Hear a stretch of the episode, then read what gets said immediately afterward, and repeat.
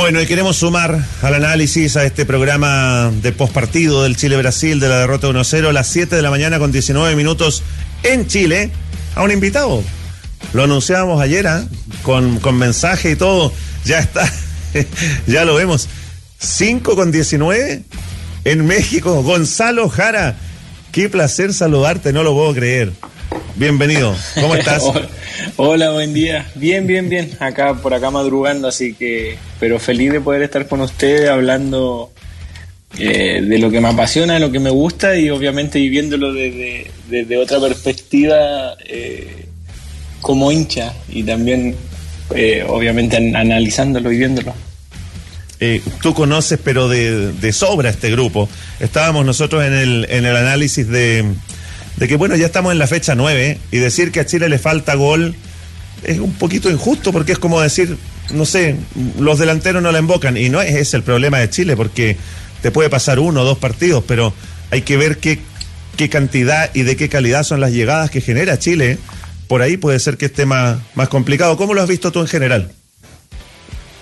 Sí, a ver, creo que no, no, es eh, hablar de que a Chile le falta gol, creo que no, no es la primera vez que lo, lo, escucho y que lo escuchamos, siempre, siempre por ahí no se critica quizá muchas veces de que cuando juega Alexi eh, está, está muy lejos del área, que siempre viene bien, bien atrás a engancharse.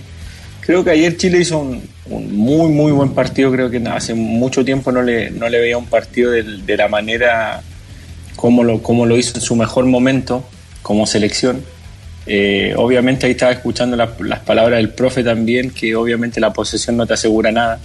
Creo que ayer a Chile le faltó, eh, viéndolo desde afuera un poco como hincha, profundidad. Creo que, es, la, es la palabra. Eh, más allá de que ayer tuvieron muy buenas ocasiones de gol, pero esas ocasiones de gol también salieron de, de, de pelota parada, de jugada, de remate de Arturo, del tiro libre, por ahí un rebote que tuvieron.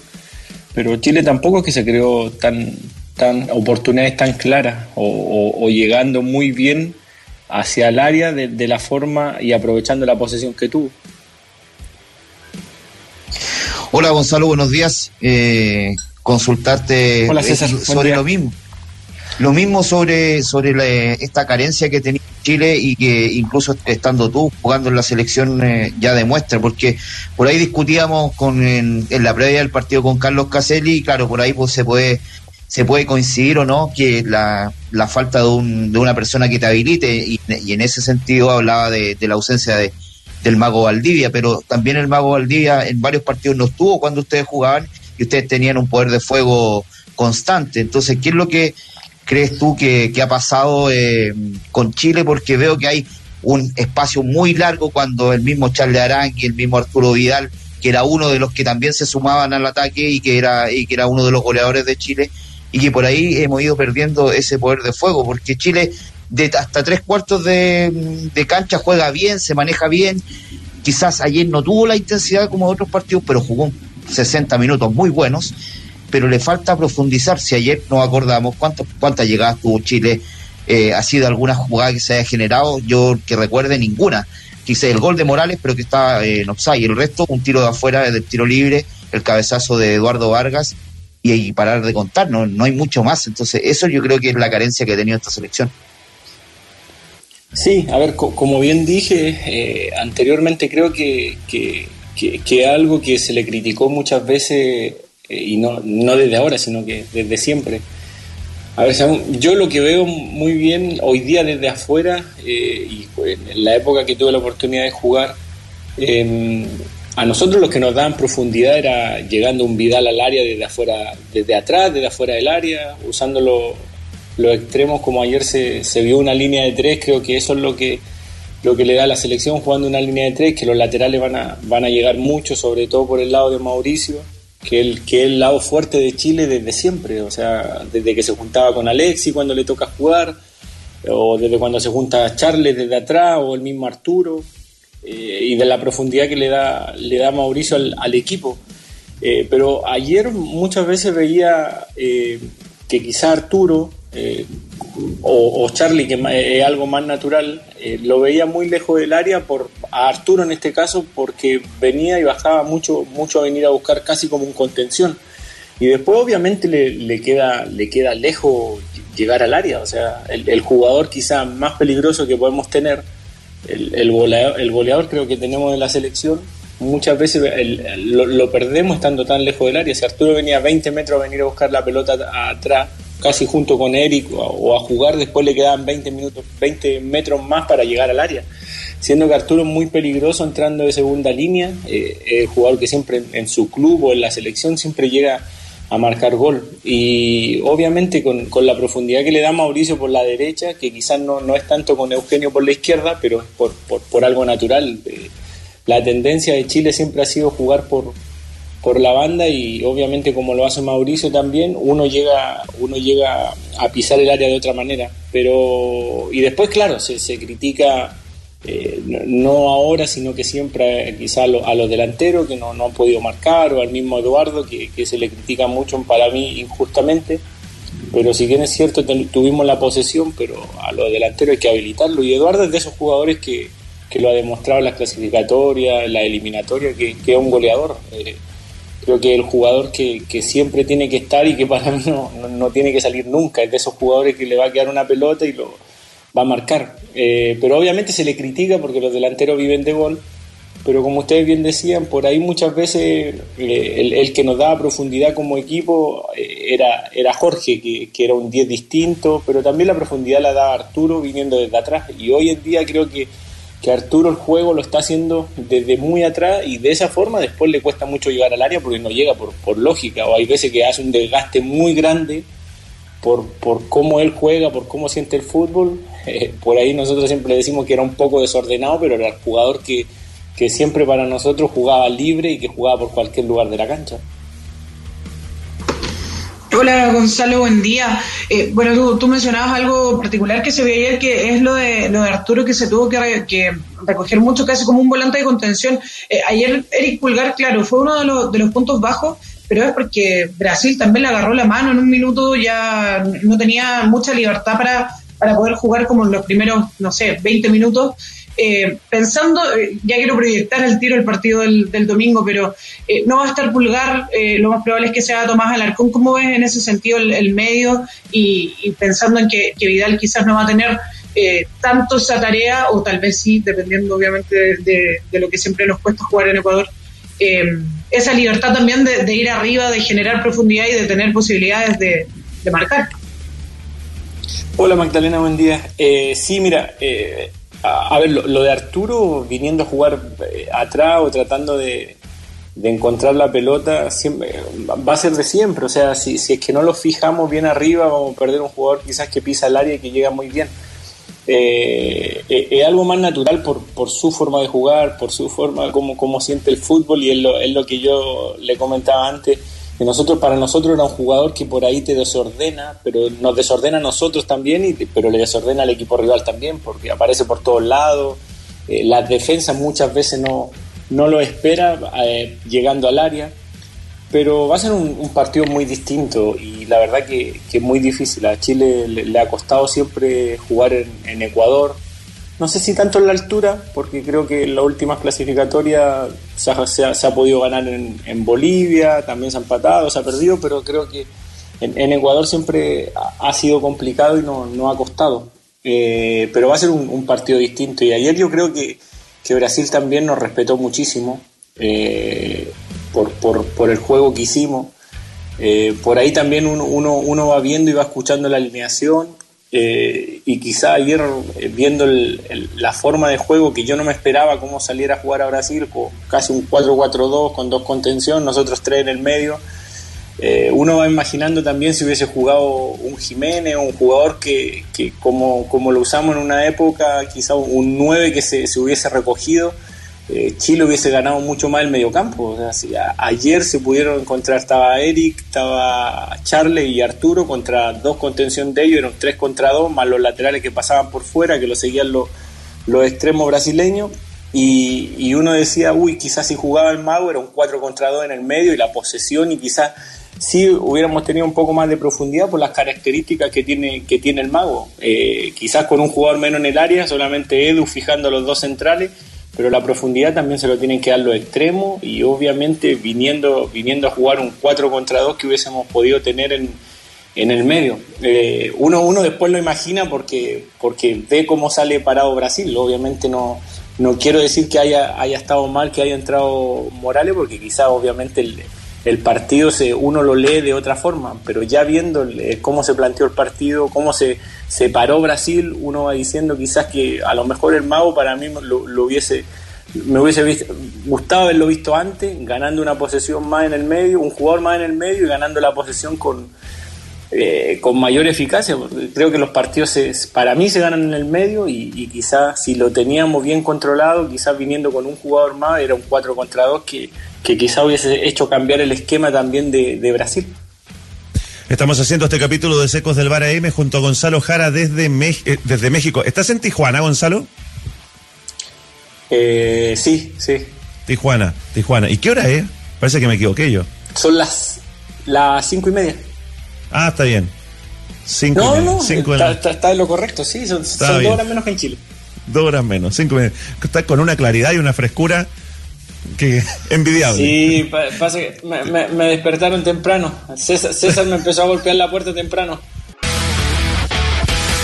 Siete de la mañana con 39 minutos de vuelta para este segundo bloque de los ecos del bar AM, que hacemos este capítulo junto a Magdalena López, como siempre, César Campos y con un invitado en este postpartido de Chile-Brasil, Gonzalo Jara, que está conectado desde México. ¿Te vamos a tener de vuelta? Le voy a preguntar en un ratito, ¿ah? Le voy a preguntar en un rato a Gonzalo Jara si lo vamos a tener de vuelta o no en, en nuestra liga prontamente. Antes déjame contarte algo, César, y, y a todo el mundo. Tienes sueños, tienes ideas, tienes fuerza y por eso tienes a la USACH. Este 2022 tiene una oferta académica única que te da la formación que solo puedes recibir en la universidad pública más importante de Chile, universidad acreditada por siete años en nivel de excelencia. Estoy contigo, César. Creo que ahí en la, interna con Salojara me comentaba que estuvieron en el Mundial de, de Holanda. ¿Es, cierto? No, no tenía esa. No, no sabía esa cobertura. Sí, hace muchos años. Se los estaba escuchando yo. Yo no, les podía hablar, pero escuché el pelambre completo. Em, no, mentira. Yo, una infidencia, me cambié de casa hace poquito, Gonzalo Jara, y yo tengo muy pocas camisetas. Muy pocas, porque la verdad, ni las compro ni, ni las pido. Y encontré una camiseta blanca de Huachipato, año 2005, número 27, uh. Gonzalo Jara. Ahí está. Ahí está, la blanquita con azul, bonita. Adidas creo que era, ¿no? Adidas, Adidas. Pasando el, sí. ¿Ah? Pasando la, de la época del profe Salah. Ah. Del profe Salah, sí. 2005, bueno, fue, fue el, año del, del, mundial, que tenía 19 años, 18 años, 18, 19 años. Éramos tan jóvenes, se nos pasó. Éramos tan jóvenes. Ni me lo recuerden, por favor. Eh, ¿va, ¿Va a volver a nuestro fútbol ahora o no? Eh, ahora no lo sé, ahora no lo sé. Me han llamado, nos pone llamado varias, eh, varios equipos eh, pero tenía contemplado eh, estar acá por lo menos hasta diciembre y, dar ya la vuelta, porque tengo ganas de, volver y ya, ya establecerme eh, en, un lugar, sea, sea Santiago o sea donde tenga la oportunidad de, volver a, jugar. La verdad que tengo, tengo muchas ganas. Bien, pues seguimos hablando de Chile y Brasil. Eh, te invito, Gonzalo, a que compartamos un par de declaraciones de Arturo Vidal para seguir hablando de, este partido. Algo de lo que dijo el King después de la derrota ante los brasileños. Triste perder así, creo que merecíamos mucho más, hicimos un gran partido. El primer tiempo, fuimos superiores, no aprovechamos la oportunidad y contra una selección tan fuerte como la de Brasil, si le das una, te marcan y te ganan el partido, así que nos vamos tristes, esperamos dar vuelta rápido la página y prepararlos para Ecuador y Colombia, que son puntos importantes. Y una más de Arturo Vidal sobre la jugada del, donde se reclamó penal, ¿no? Todos, todos quisimos ver penal en ese empujón de, de Casemiro. Habla Arturo Vidal. Claro, me pega. ¿Cómo la gente no se va a molestar o lo que están viendo, el bar, para qué está? No entiendo. De verdad que después uno les dice algo y lo multan, lo castigan. Es una locura, es una locura. Me tocó claramente dentro de la penal, pero bueno, así estamos, así estamos. Ahora a dar vuelta a la página, como te digo, a mejorar y a tratar de sacar puntos en, Ecuador y en Colombia. Bueno, Magda López, César Campos, seguimos junto a, Gonzalo Jara para analizar este Chile-Brasil. Sí, Gonzalo. Eh, ah, dale, dale, dale, No, por favor.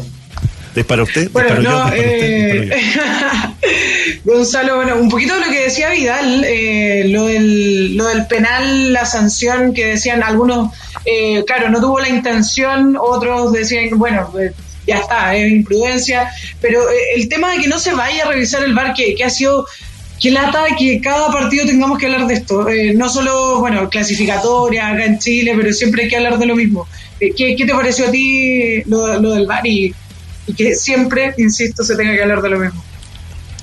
Sí, a ver, una, es una lástima desde la implementación del VAR, eh, es una lata para, para el fútbol y para el futbolista, porque para nosotros siempre es una incertidumbre estar esperando, o cada vez que se, se hace un gol, estar esperando a ver si se cobra o no se cobra. Después pasa lo mismo con la falta, los penales.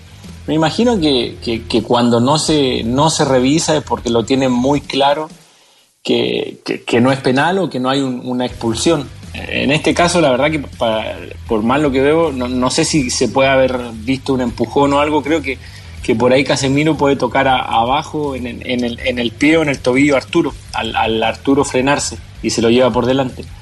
Pero sí, eh, eh, y además nosotros adentro de la cancha, la verdad que no.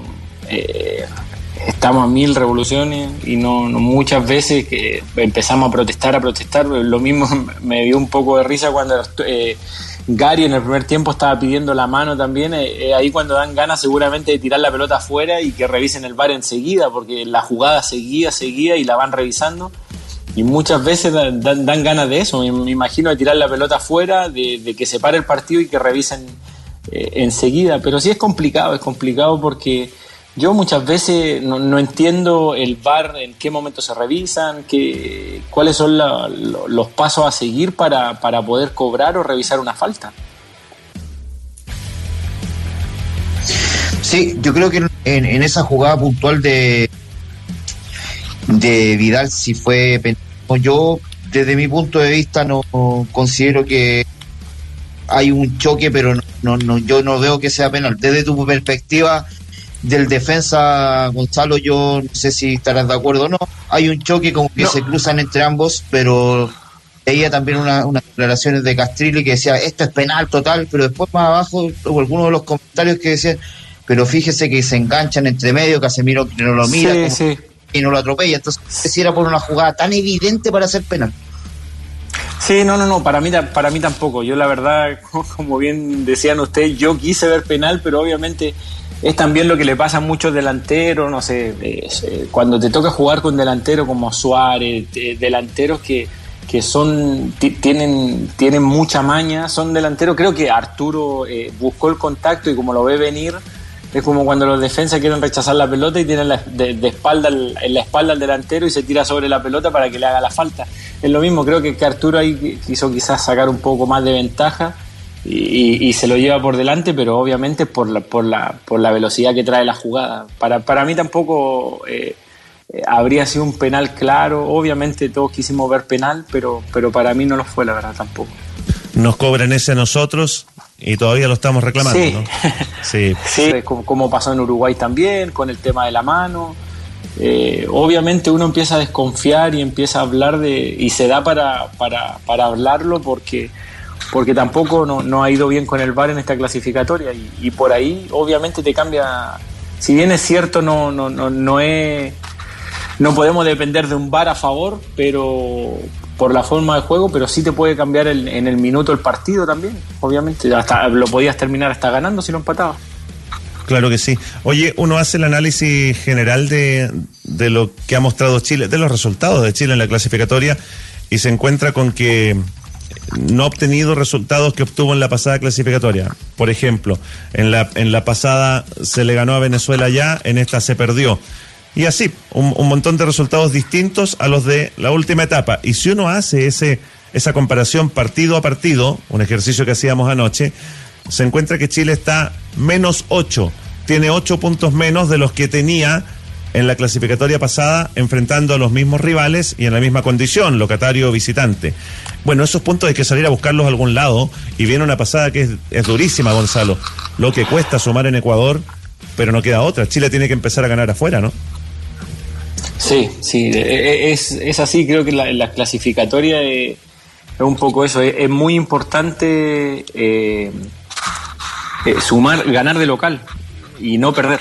Creo que, porque como tú bien dices, después uno tiene que salir a buscar para, eh, puntos de, de, visita que, que, más allá si sea Argentina, que sea Bolivia, Brasil, Ecuador en este caso ahora y Colombia, la clasificatoria la verdad que es complicado salir a todos lados. Hoy día te, te toca ir a jugar con Ecuador a la altura, eh, quizás después te toca ir a Colombia, a Barranquilla, que hace un calor que no se soporta. Y así cada, cada selección creo que saca ventaja también y te pone una dificultad por, por el clima que, que puedan tener, obviamente. Pero sí, como tú bien dices, hay que salir a buscar puntos afuera. Y también nosotros en la interna sabemos muchas veces que uno, uno va contando los puntos con lo que, con los que puede contar, con los que puede sacar, los que puede ganar. Por ahí muchas veces no, eh, cuando, cuando todo esto empezó, por ahí por el 2007, la clasificatoria de Sudáfrica, íbamos con una mentalidad obviamente de ganar, pero también sabiendo que en muchos lugares para la selección siempre había sido difícil y que nunca se había sumado o nunca se había ganado muchas veces afuera.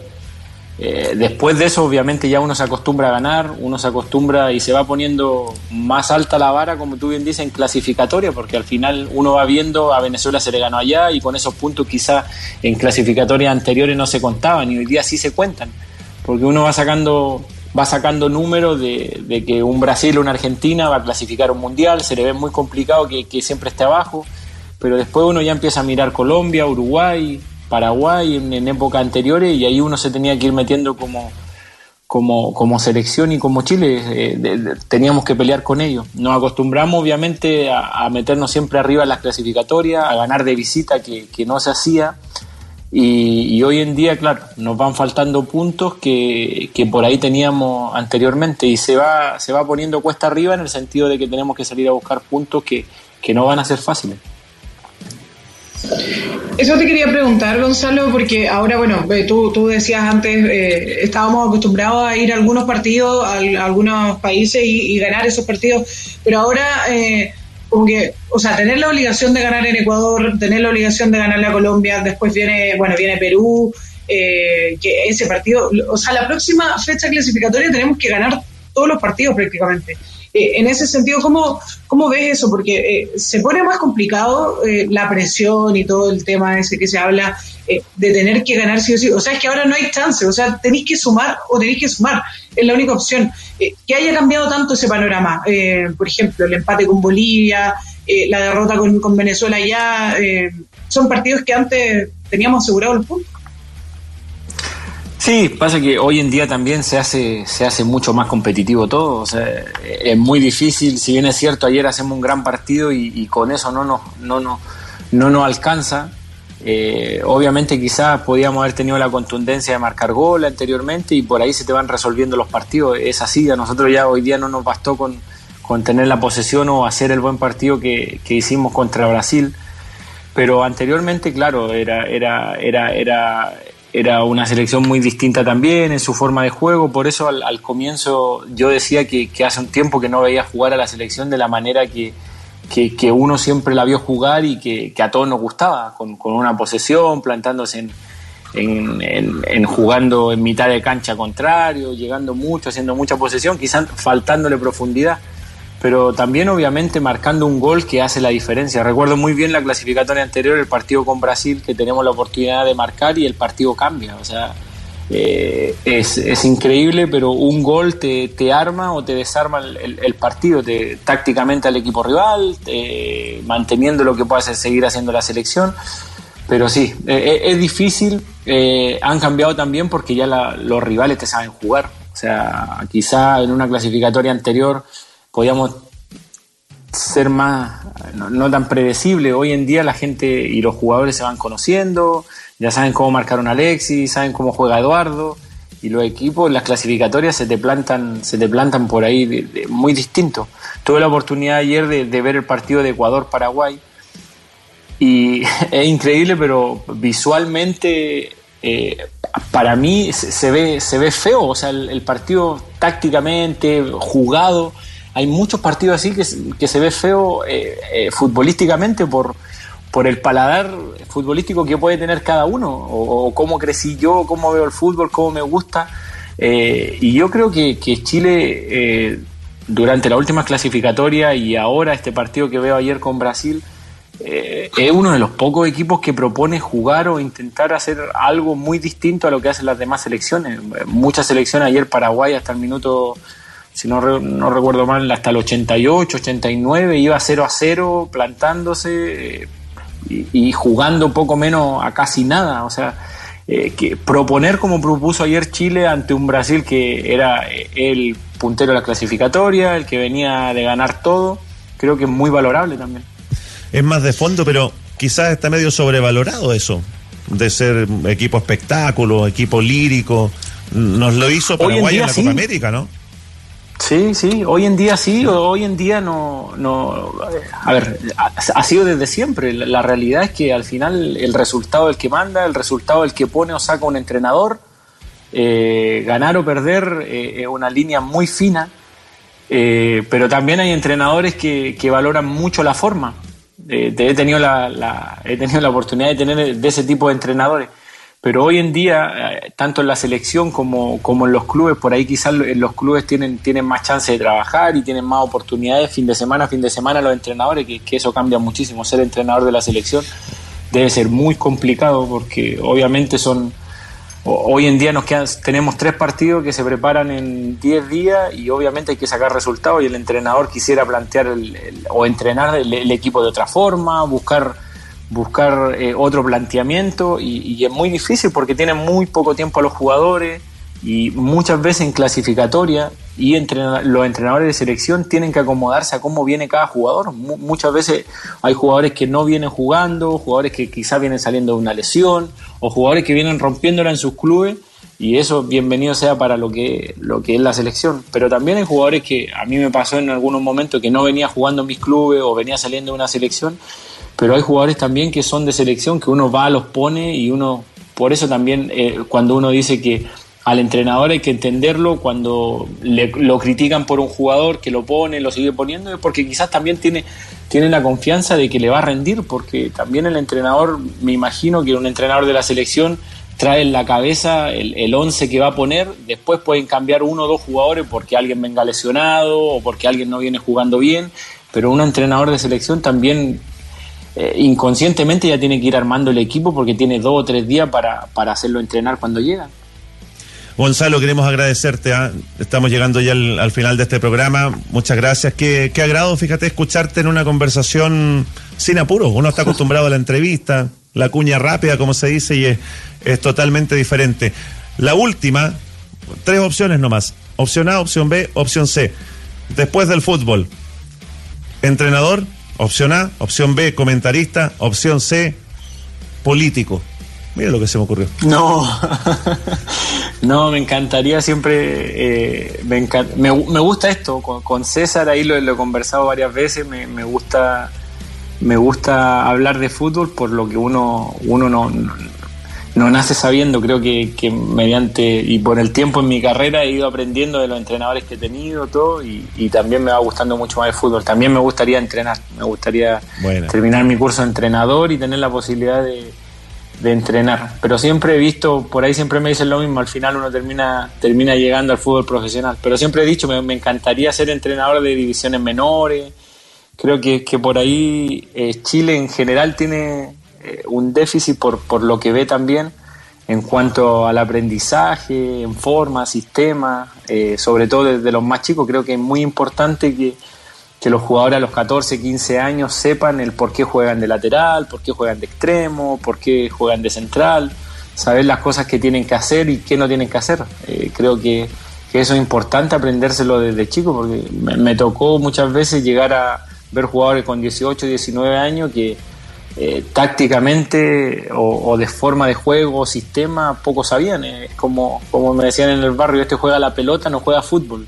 Creo que entender el fútbol es, algo un poquito más complejo eh, y creo que eso un jugador de fútbol profesional a los 18, 19 años tiene que llegar con una base de sistema, de formas de juego, muy eso le, le, da tiempo al jugador para después solucionar y le da alternativa también a los entrenadores porque el, el entender y saberlo lo valoran mucho los entrenadores. Muchas gracias a Gonzalo Jara, Magda César, nos vamos a reencontrar, nos despedimos junto a Gonzalo desde México.